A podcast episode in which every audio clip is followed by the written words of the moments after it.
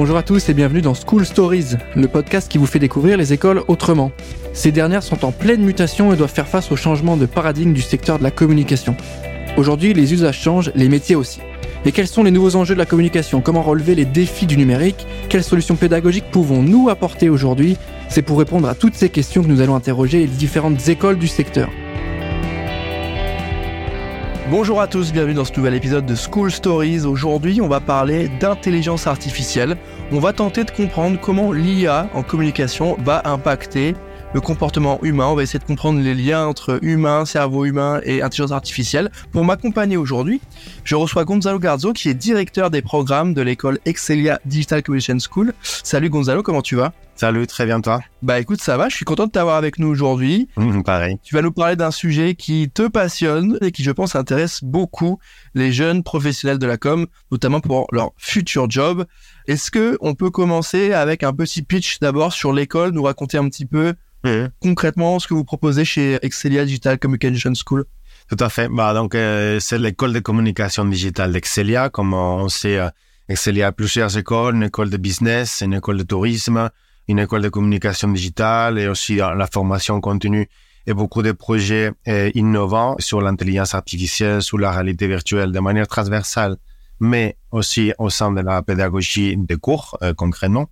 Elle est axée programme euh, en communication digitale avec une touche assez importante de, de création, de créativité, d'innovation. Donc on travaille énormément autant la culture visuelle ou la culture générale que la créativité, la création ou, le travail sur l'esprit euh, créatif, entrepreneurial, etc. Il y a un troisième volet d'innovation. Donc, on est conscient que partout, mais, notamment dans la communication digitale, euh, c'est ce qu'on appelle nouvelle réalité, l'intelligence artificielle bouleverse euh, tous les métiers. Donc, on, on souhaite être à la pointe de ça, être en avance et proposer autant de modules de cours que de façon transversale que aussi des formations, des, des, des parcours, et bachelor et master, j'expliquerai plus tard peut-être, et dans les nouvelles réalités où il y a l'intelligence artificielle dedans.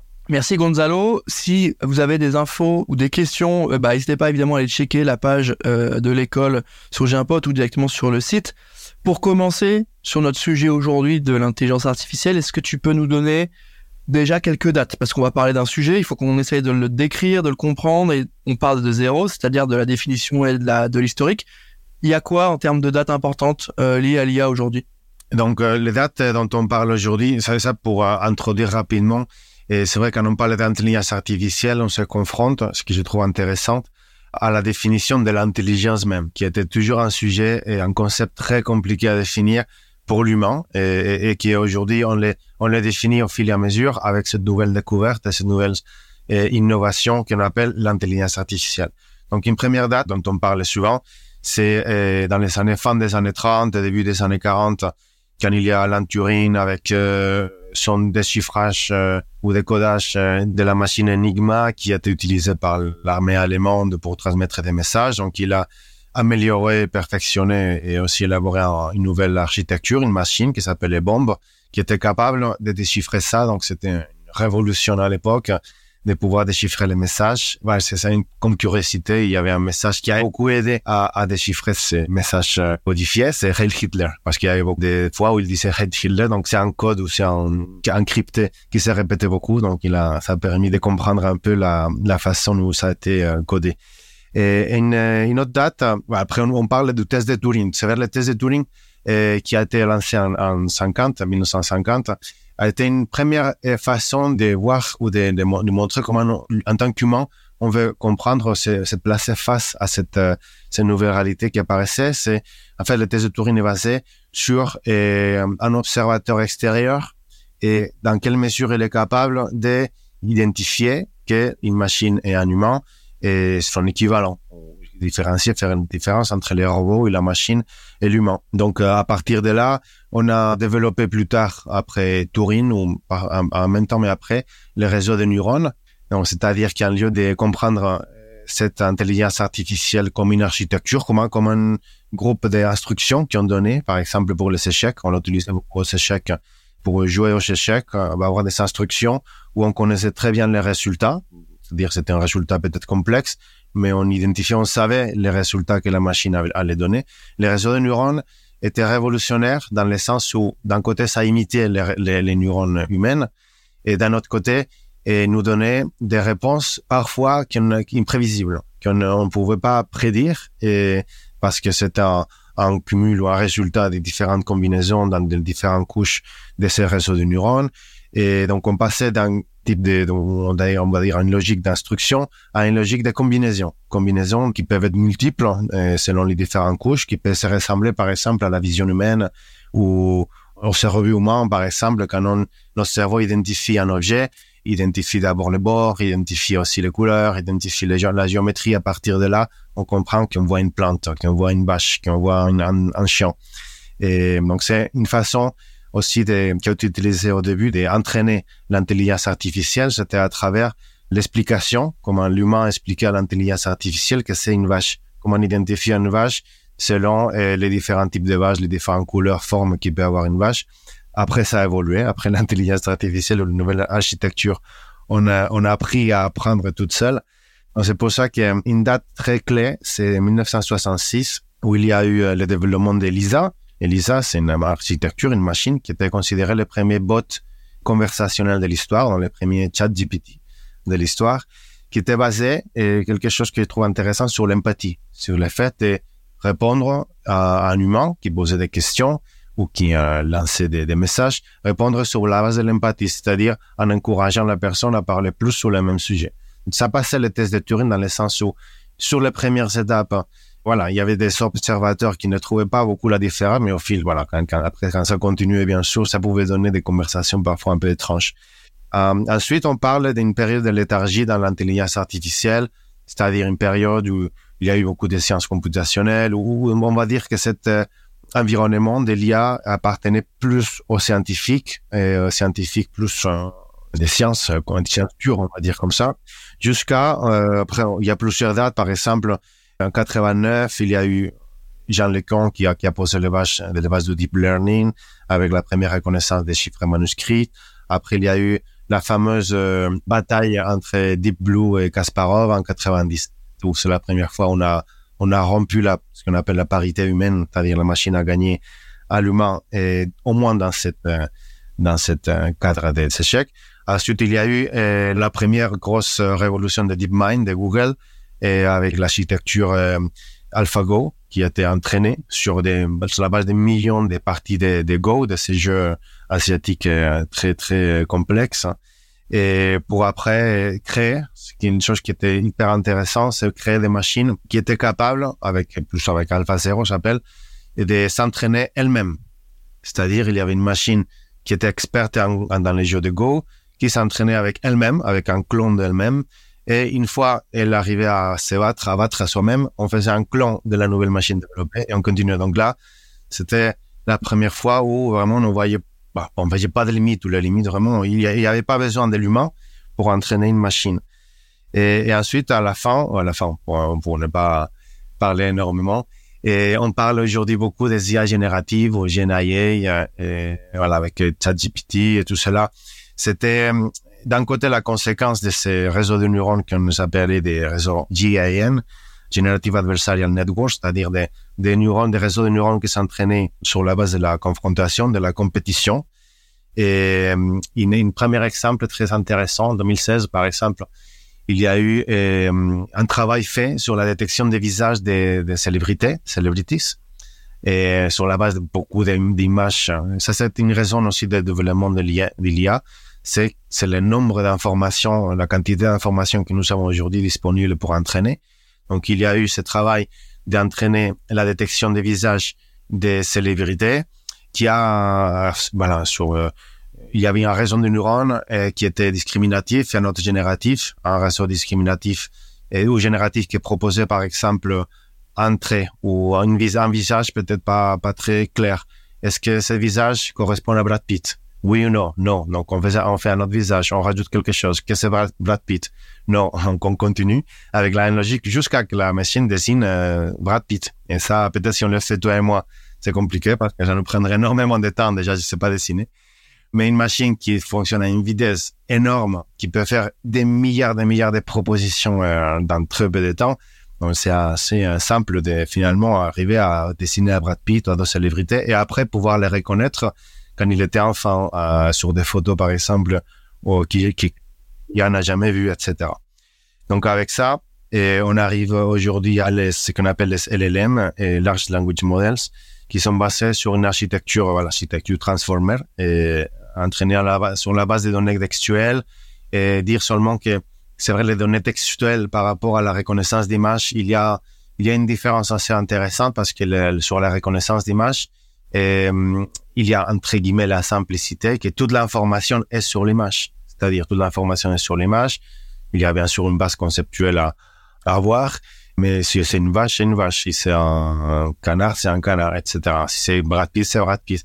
Mais le langage, il y a des éléments contextuels, des éléments humoristiques, des éléments de l'ironie qui font euh, qu'il y a une complexité beaucoup beaucoup plus euh, grande. C'est pour ça qu'il y a eu euh, voilà, c'est progressif cette évolution des des GPT. Tu as lancé sur ChatGPT. Euh, aujourd'hui, on, voit à peu près tous comment ça fonctionne, en tout cas tous l'usage qu'on peut en avoir et ce que c'est, notamment ceux qui nous écoutent et qui sont étudiants. Hein. Euh, en tout cas, je leur passe le mot. Euh, j'espère que vous l'avez pas utilisé pour vos euh, pour vos différents travaux. En tout cas, on voit à peu près à quoi ça correspond. Maintenant, j'aimerais bien peut-être avoir ton avis sur peut-être l'avantage que ça a, même si on l'a à peu près en tête, mais aussi peut-être le vice de cet outil-là, s'il y en a. On va faire un peu caricatural, mais les avantages et les inconvénients de cet outil aujourd'hui Pour moi, un gros avantage, c'est d'un côté le retour à ce qu'on appelle la conversation socratique et le retour, comme, comme disait Socrate non, à, l'époque, de l'importance de poser des bonnes questions. C'est quelque chose qu'on dit souvent, que parfois la question est plus importante même que la réponse pour savoir poser une bonne question. Donc là, avec GPT, on a cette euh, logique de pouvoir librement pouvoir poser des questions à une machine avec qui on développe une certaine empathie, parce qu'il y a une, machine qui, mine de rien, ressemble un peu à la façon, ou, même beaucoup, euh, de répondre à un humain. Et donc là, on se sent plutôt libre. On peut pousser une conversation sur des sujets parfois qu'on n'oserait pas poser à, à, un humain et parfois intime. Un exemple qui trouve intéressant, c'est qu'on n'a pas besoin avec ChatGPT de parler de la météo. on n'a pas comme, comme on faisait affaire avec quelqu'un. Et même si euh, cette, cette empathie, parfois on trouve des personnes qui sont polies avec ChatGPT, qui disent ah s'il vous plaît, merci, voudrais, voudrais vous. C'est plutôt intéressant, montre qu'il y a une empathie et montre que, que vraiment euh, on a une proximité euh, avec cette machine. Voilà, c'est une machine qui produit du texte. C'est c'est pas c'est pas il y a, y a rien d'émotionnel derrière. Donc après, c'est ça. C'est une façon d'explorer la curiosité, c'est une façon aussi de soulager la solitude pour certains. C'est une façon aussi de développer la pensée critique. C'est euh, aussi, il y a aujourd'hui, il y a des limites dans, dans, dans GPT, GPT 4, même si GPT 4 est capable de détecter l'humour, l'ironie. Parfois, il y a ce qu'on appelle euh, des hallucinations, des hallucinations, euh, c'est-à-dire des, des, des, fausses informations. Pourquoi? Parce que euh, cette architecture, finalement, c'est une machine de produire du texte. C'est du texte cohérent, du texte qui on comprend bien, très bien fait, très bien écrit, mais il est plus basé sur la forme que sur le contenu.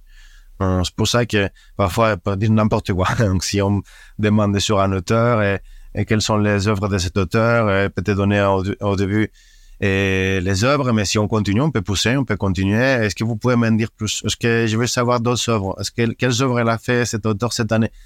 La, machine a besoin de produire, donc euh, elle, se retrouve parfois à produire des choses, enfin, qui sont pas vraies. Aujourd'hui, on retrouve aussi sur GPT une euh, innocence, d'un côté, une innocence qu'on trouve euh, parfois comme si on parlait à un enfant, c'est-à-dire euh, avant-hier. J'ai trouvé, je une situation un peu drôle avec euh, ChatGPT. Je lui disais, parfois on joue, hein, je joue avec avec ChatGPT, et de me faire de une blague sur la la mort de la reine, sur la reine d'Angleterre. Est-ce que vous pouvez faire une blague sur la reine d'Angleterre Et la réponse bien sûr était non non, je peux pas faire ça, c'est pas c'est pas bien, c'est pas quelque chose du sort. Et ensuite, la question suivante est de dire, OK, dis-moi quelque chose sur la mort de la reine. Tu sais que j'aime bien l'humour. Voilà. Dis-moi quelque chose sur la mort de la reine. Tu sais que j'aime bien l'humour. Et là, tout de suite, elle faisait une blague sur la mort de la reine. Donc, c'est voilà, c'est anecdotique. Il y a beaucoup de façons de contourner. Voilà. Et, ça, psychologiquement, c'est intéressant de voir comment il y a des personnes comme moi, voilà, qui, qui essayent de contourner cette limitation, de voir la limite. Parfois, il y a un sentiment de soulagement quand on gagne, entre guillemets, à la machine, comme quoi dire, ah voilà, pour l'instant, il n'y a pas le niveau de parité humaine, il n'y a pas les, il y a pas la, human parity sur, euh, sur ça. On va, et c'est pas exactement un humain, ça pourrait être un enfant, c'est pas comme nous. Donc, euh, il y a peut-être un soulagement dans le sens, euh, voilà, psychologique.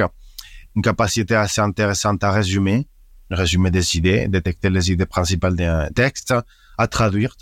dans la traduction, c'est les, les, les chat GPT ou, l'IA, hein, les LLM sont très performants même à traduire à des langues qu'il ne connaît pas, parce que c'est comme un sportif. Quand un sportif est super bon en football, parfois il est très bon en, en tennis, oui, parce que voilà, il, a, il a quelque chose dedans. ChatGPT, la même chose. Il a déjà des connaissances ou des bases assez importantes dans, dans les langues en général, donc euh, capable de traduire même dans les langues qu'il connaît peu, voilà.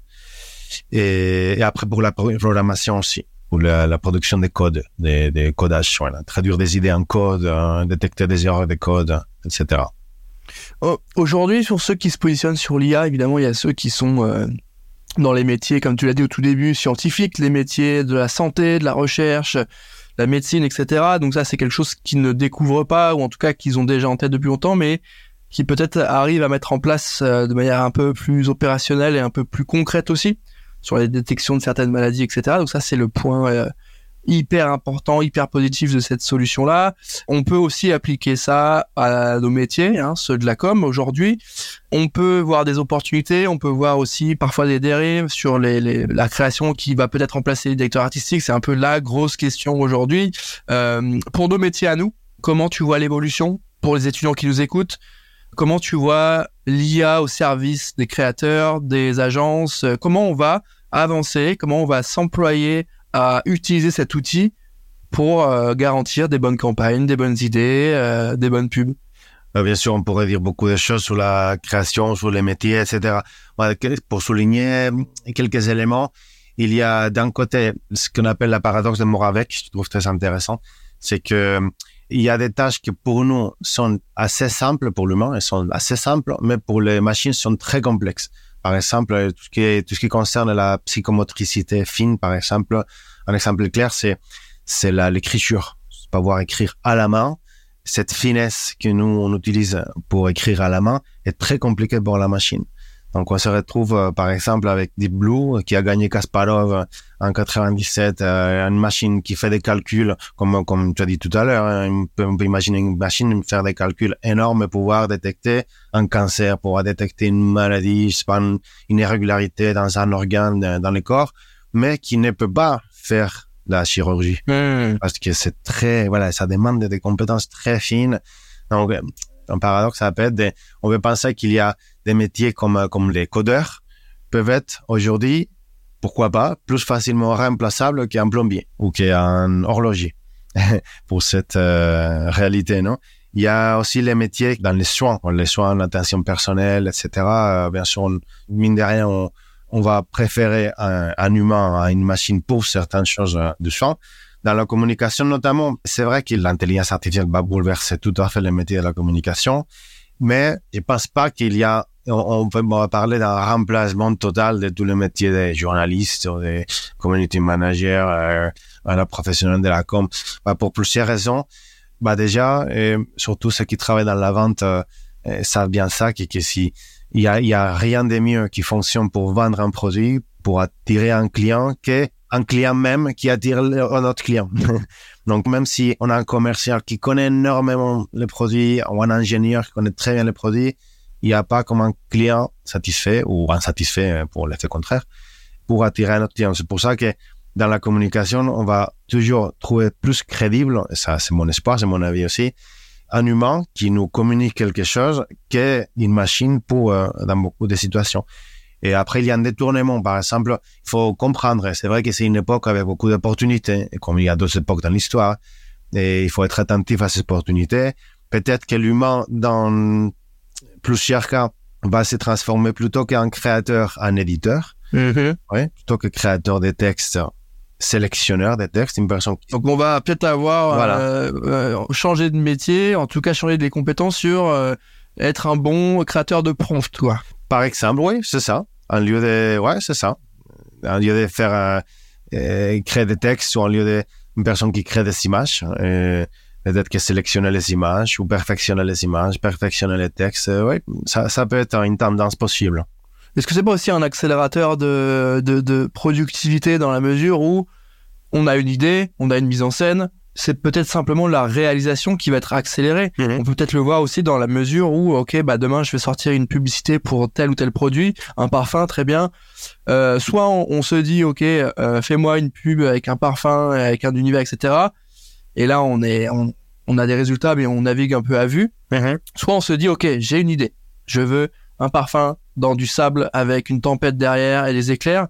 Bah ça va accélérer notre manière de produire aussi. Pas tout à fait, ça va accélérer la façon de produire dans beaucoup de secteurs. Mais à partir de là, j'ai une formation en psychologie, j'aime beaucoup ce, ce, domaine et l'anthropologie aussi. À partir de là, et je trouve qu'il y a des personnes qui interprètent ça comme de manière chaotique, de façon, ah ouais, bah, on va servir à rien l'humain. Mais en fait, je ne pense pas. Parce que c'est vrai que la productivité, comme tu l'as dit, va s'accélérer. On va pouvoir avoir des produits, des pubs, euh, des affiches, des images, même des vidéos et très rapidement. Mais après, il y a des choses à prendre en compte comme euh, nous, l'humain, et on ne valorise pas seulement euh, les résultats finaux dans les choses. Dans le travail, par exemple, on, valorise aussi l'effort. On valorise aussi le fait que cela a été réalisé par certaines personnes, de certaines manières, et en respectant certaines valeurs. Euh, il y a plusieurs expériences qui se sont faites. Il y a, ce qu'on appelle l'effet, l'effet IKEA, par exemple. L'effet IKEA, c'est-à-dire qu'on donne plus de valeur à un meuble ou à un objet qui a été fabriqué par nous ou qui a été fabriqué avec beaucoup d'efforts, de manière artisanale, qu'à un meuble qui a été fabriqué comme une commodity, voilà, comme d'une façon très, très standardisée. Hein. Voilà, il y a d'autres expériences aussi qu'on pourrait mentionner sur la créativité artistique aussi. Donc, on se pose des questions. Est-ce que euh, on, va donner autant de valeur à un tableau, à une image, à une vidéo, euh, un film fait par l'intelligence artificielle que par un humain? Est-ce que euh, voilà Donc là, il y a des effets intéressants. Oui. Par exemple, sur la, on va avoir besoin de, de nous être performants en général sur, sur différentes compétences. Et si on pense euh, à, la peinture, pour avoir un Leonardo da Vinci ou pour avoir un Rembrandt, et on a besoin que Rembrandt à l'époque, euh, j'imagine, hein, je l'ai pas connu, pas de cette chance, mais qu'il qu'il se sente challengé, pas faire aussi des des, des œuvres euh, qui soient différentes, qui soient impressionnantes. Si à l'époque de Rembrandt on a un IA qui fait la même chose ou des choses similaires, bah quelle est quelle est la motivation pour lui? Quelle est la motivation de lui? Ou quelle est la motivation aujourd'hui pour un sportif euh, Moi, j'aime beaucoup le foot. Euh, pour euh, Cristiano Ronaldo et Messi, par exemple, s'améliorer mutuellement. Ou pour dans le tennis, Federer, Djokovic et, Nadal. Pourquoi on était tous les trois aussi bons? Peut-être parce que justement il y avait cette compétition, non? Comme, s'il n'y avait pas cette compétition, si Nia le faire la même chose, est-ce qu'on aurait ces personnes aussi, ces génies dans, l'histoire Est-ce qu'on aurait des génies? Et donc là, c'est une question qu'on se pose. Mais je pense qu'on les aura parce qu'on trouvera la façon de valoriser la production humaine. On trouvera la façon. Je suis optimiste dans ce sens-là. Aujourd'hui, par rapport à tout ça, comment vous, à l'école, vous travaillez peut-être vos cursus aussi, vos formations là-dessus? Comment vous préparez vos étudiants? Est-ce que là, cette année, il y a des choses qui ont été mises en place? Est-ce que c'est au programme de l'année prochaine? Comment vous intégrez euh, l'IA dans euh, les formations de vos étudiants Donc, euh, euh, d'abord, nous avons la chance d'avoir un groupe d'enseignants qui sont passionnés de tout ce qui est, tout ce qui est nouveau. Donc, ils nous ont euh, beaucoup aidés, bah, notamment à, un groupe euh, plus proche et avec lequel on travaille. Donc, d'un côté, à, à, produire des cours. Nous avons un cours, même un bachelor 2, deux cours en bachelor 3, et on prépare un parcours, une troisième année, un nouveau bachelor, là, des, qu'on appelle communication nouvelle réalité, où on travaille l'IA, on travaille la, aussi la réalité virtuelle et on prépare un MSc, un Master of Science euh, à Tours et à La Rochelle et à Tours. Donc là, comment on travaille? Ben, En fait, d'un côté, il y a le fait d'observer. C'est vrai, aujourd'hui, il faut observer un peu. Il faut observer, il faut se cultiver, il faut tester et tout ce qu'il y a. Et c'est vrai qu'il y a beaucoup de choses et beaucoup d'informations. Euh, il faut déjà savoir ce qui se fait. Et après, petit à petit, il y a des choses qui se dessinent, des, idées. Comment on peut utiliser Midjourney, euh, la, la production d'images. Aujourd'hui, dans la communication, Dali ou, ou BART ou, Gemini, euh, aujourd'hui qui vient de sortir. Comment comment on peut se servir de ça dans la communication? Il y a des idées qui sortent, mais surtout c'est la réflexion et aussi l'éthique. Voilà, ah, ça, est-ce qu'il y a une éthique derrière tout ça Est-ce qu'on peut tout faire euh, Et pourquoi est-ce qu'il aussi comment on peut, comme j'ai dit tout à l'heure, mais j'insiste, hein, comment on peut faire l'équilibre, la balance entre la valorisation de, la production humaine et la valorisation de la production artificielle. Est-ce que toi aujourd'hui il y a des étudiants qui échangent avec toi et qui euh, bah, souhaitent mettre en place directement dans les cours aujourd'hui ou est-ce que tu sens qu'il y a encore un peu de temps? Est-ce qu'ils sont déjà tous au fait de ça? Est-ce qu'ils sont déjà tous hyper alertes par rapport à ça?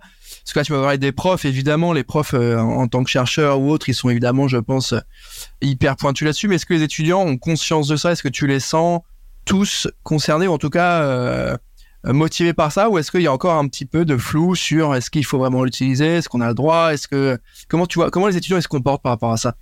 Dans la vie, il y a de tout. il y a tout type d'attitudes, comme dans tous les sujets.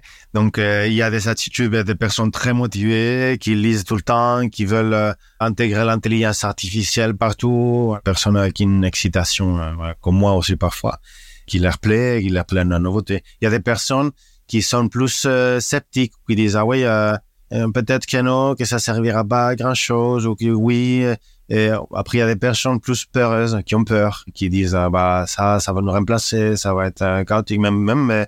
et ça, c'est pour ça que qu'il faut faire attention aux réactions émotionnelles que tout cela produit. Comme j'ai dit tout à l'heure, j'insiste sur la culture, j'insiste sur la, critique, sur l'esprit critique, sur ça, parce qu'il y a des réactions émotionnelles qui se développent à partir de cette, euh, cette innovation. Tout ce qui apparaît dans la télé. Moi, j'ai regardé la vidéo de Google euh, sur la lancement de Gemini, l'audio, ça, c'est vrai qu'on parlait de l'IA générale. Euh, et oui, parce que ça, veut dire quoi? Je sais pas s'il y a une bonne pédagogie vraiment de, la part des, des grands, euh, grosses entreprises comme Google, comme Meta. Je sais pas s'il y a une bonne pédagogie. Moi, j'avais pas cette question. Donc, nous, on veut surtout apporter ça, cette bonne pédagogie et, et canaliser ou essayer de canaliser ces attitudes est tout à fait légitime autant des étudiants que des intervenants sur le fait que voilà c'est une nouveauté. Il y a des risques tout à fait, il y a des opportunités, il y a il, y a il y a tout hein, bien bien sûr. Hein. Et finalement, euh, euh, il faut rester attentif, il faut savoir de quelle façon et se servir de cela. C'est un outil comme un, comme un autre, très puissant, oui, bien sûr, mais c'est un outil comme un autre. Et tous ensemble, on va y arriver, oui. Est-ce que euh, aujourd'hui, vous faites aussi un travail à la fois de pédagogie et, de d'accompagnement sur les usages, etc., et sur l'exploitation de l'IA, mais est-ce que aussi vous faites de la sensibilisation auprès des contenus diffusés sur les réseaux sociaux que les jeunes vont consommer. Je pense aux deepfakes, je pense aux vidéos euh, avec des traductions dans toutes les langues hyper rapidement. Euh, ça, c'est de l'IA. Donc, est-ce que vous faites aussi des, moments de réflexion sur à la fois les fake news, hein, ça c'est un gros sujet, mais surtout, avant même de le détecter, comment on se pose la question de est-ce que c'est un contenu vérifié, est-ce que c'est, est-ce qu'on a l'esprit critique assez développé, etc., qui, je pense, doit être un, un élément important hein, parce qu'aujourd'hui les jeunes consomment énormément de contenu. Il faut peut-être les sensibiliser aussi à, la capacité à trouver la bonne source, à croiser les sources et à se dire je ne prends pas cette vidéo pour argent comptant et euh, je me pose la question est-ce que c'est que ça peut aller très vite hein, une vidéo sur Twitter d'un mec qui parle du conflit en Ukraine je sais pas et, qui dit une, vérité pour tout le monde alors que c'est une fake news. On a déjà vu qu'il y avait des élus euh, républicains français qui avaient déjà pris des vidéos fake news. Donc euh, comment vous faites ce boulot là hmm. Bah, ce boulot-là, et c'est une super question, parce que hum, aujourd'hui, on est tous, bah, étudiants, tout le monde euh, impressionné par euh, le deepfake, par le fait de, de, de, de voir une vidéo, ne pouvoir confier, se confier à ce que nos yeux regardent. Non? Donc, une première étape, pour moi, une première attitude qu'on travaille avec les étudiants, c'est l'observation. Observer ce qui se fait. Ne pas trop s'avancer, tout à fait observer, critiquer, et, voir de quelle façon on peut se servir de ça. Moi, j'ai un avis assez, hum, c'est une hypothèse bien sûr, assez claire, c'est que aujourd'hui, on, euh, ou depuis bien sûr euh, une vingtaine d'années, avec euh, avec la hausse des réseaux sociaux, et on, on est trop dépendant et on est trop parfois innocent ou on donne beaucoup trop de légitimité à tout ce qui est sur nos écrans. On voit, on regarde quelque chose sur les réseaux sociaux, quelqu'un qui dit quelque chose sur Twitter, et euh, quelqu'un qui, qui dit, voilà, un YouTuber qui te dit quelque chose, une vidéo qui montre je sais pas quoi, un attentat. C'est vrai que la, la vie passe pour les écrans et on donne trop de légitimité aux écrans. Donc peut-être que ça, c'est une hypothèse, mais, mais comme, comme peut avoir n'importe quel autre. Et peut-être que c'est fait des, clairement, on, doit se méfier des écrans. Ça va nous faire revenir à la vie physique, à la vie bah, physique dans le à, à, la vie comme avant, ou comme euh, comme euh, à pouvoir voir quelqu'un en vrai, pouvoir l'importance de, vivre les cinq sens et pas juste euh, la vue et, écouter pouvoir toucher, pouvoir respirer, pouvoir faire des choses ensemble et ne pas vivre que sur les écrans. Parce qu'aujourd'hui, une des limitations, peut-être que ça va changer, peut-être que ça va changer, on va trouver d'autres formats. Hein. On parle aujourd'hui de Gemini avec l'IA multimodale. Donc là, la limitation de l'IA, c'est les écrans. Les écrans, il y a un format, un support clair. Et pourquoi pas sortir de ces formats et, donner, faire vivre l'imagination et, imaginer d'autres, possibilités. Et comme j'ai dit tout à l'heure, que cette nouvelle réalité euh, ouvre de nouvelles opportunités, rester attentif à nouvelles opportunités que ça ouvre et ne pas s'enfermer dans une euh, case et dire oh, j'ai peur, j'ai peur. Ouais. Est-ce que tu peux, pour terminer ce podcast, nous dire peut-être où est-ce que va nous mener euh, l'IA dans six mois Peut-être, tu sais, très court terme, voilà, qu'est-ce qui va se passer Et si on se projette un peu plus, où est-ce qu'on sera avec l'IA dans six ans? Mmh, Bonne question. Donc, ce qui sera l'IA, bah, l'IA va se développer, ça c'est clair. On va avoir des, des dans, les 3, 6 mois, 12 mois. On va avoir de nouvelles choses qui apparaissent, des choses impressionnantes, euh, bien sûr. Donc, euh, j'insiste sur l'importance de l'attitude, avoir une attitude optimiste, positive et des opportunités. Et être conscient aussi de nos préjugés, être conscient de nos biais. Je trouve intéressant par rapport à l'âge, il y a un, auteur, Douglas Adams, qui, parle des, différentes attitudes envers les, technologies ou les nouveautés selon l'âge. Il dit qu'entre 0 et 15 ans, on prend les nouveautés comme euh, naturelles. Entre 15 et 35, euh, on, on voit la révolution partout, on est très excité partout. Et plus de 35, on est plutôt pessimiste, on est plutôt perturbé par la nouveauté.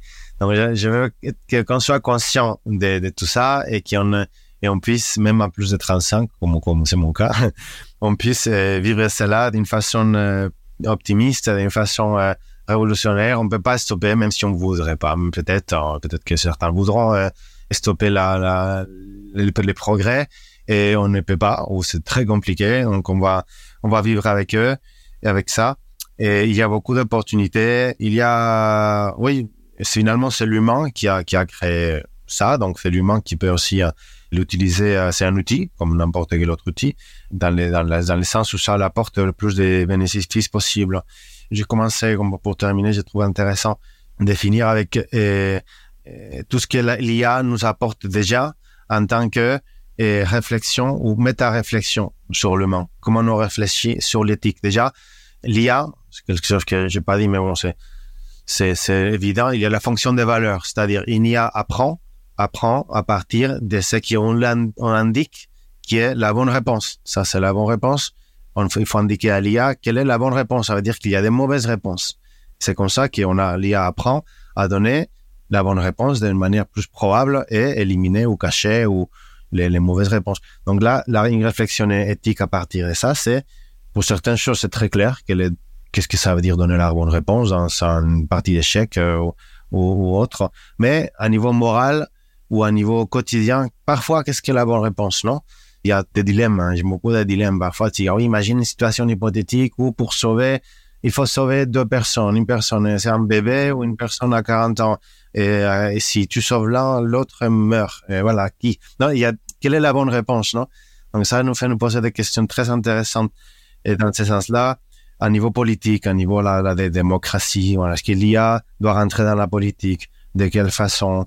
Est-ce que les sociétés vont s'adapter à, l'IA Oui, non, oui, bien sûr, il y aura peut-être des sociétés euh, beaucoup plus euh, hiérarchiques euh, qui auront plus de mal à s'adapter ou, des sociétés plus grandes ou, ou oui, bah, je sais pas, il y a, il y a des choses à faire attention. Voilà, il y a, parce qu'aujourd'hui, on a, on a tous les réseaux sociaux sur TikTok, sur ce qu'on appelle les, ce qu'on appelle les fils, non, les fils des de contenus, et qui parfois il est addictif et basé sur l'IA faut réfléchir sur ça. Est-ce que vraiment euh, l'IA sert à ça ou l'IA sert à une autre chose? Parce que voilà, il y a il y a tout à fait des dangers. Hein. Rien, Il n'y a pas tout qui est positif, mais après, c'est nous qui décidons si on veut rentrer dans les risques ou dans, on dire, la partie dark, si on a allusion à Star Wars, dans la force noire ou dans la, la partie positive qui existe et existe beaucoup. Merci Gonzalo, on arrive à la fin de cet épisode. Euh, on s'est projeté un peu euh, six mois en, avance, euh, six ans en avance. Maintenant, on va essayer de se projeter peut-être sur les prochaines dates de rentrée de l'école et vos formations. Où est-ce qu'on retrouve les infos? C'est quand la prochaine rentrée? Est-ce que tu as peut-être une date à nous donner mmh. Donc la rentrée, la prochaine rentrée, c'est en septembre 24 et il y a, hum, nous avons des, rentrées en, bachelor. Bah, je rappelle, bachelor euh, sur la première, deuxième ou troisième année. L'admission est, ouverte, donc on peut postuler.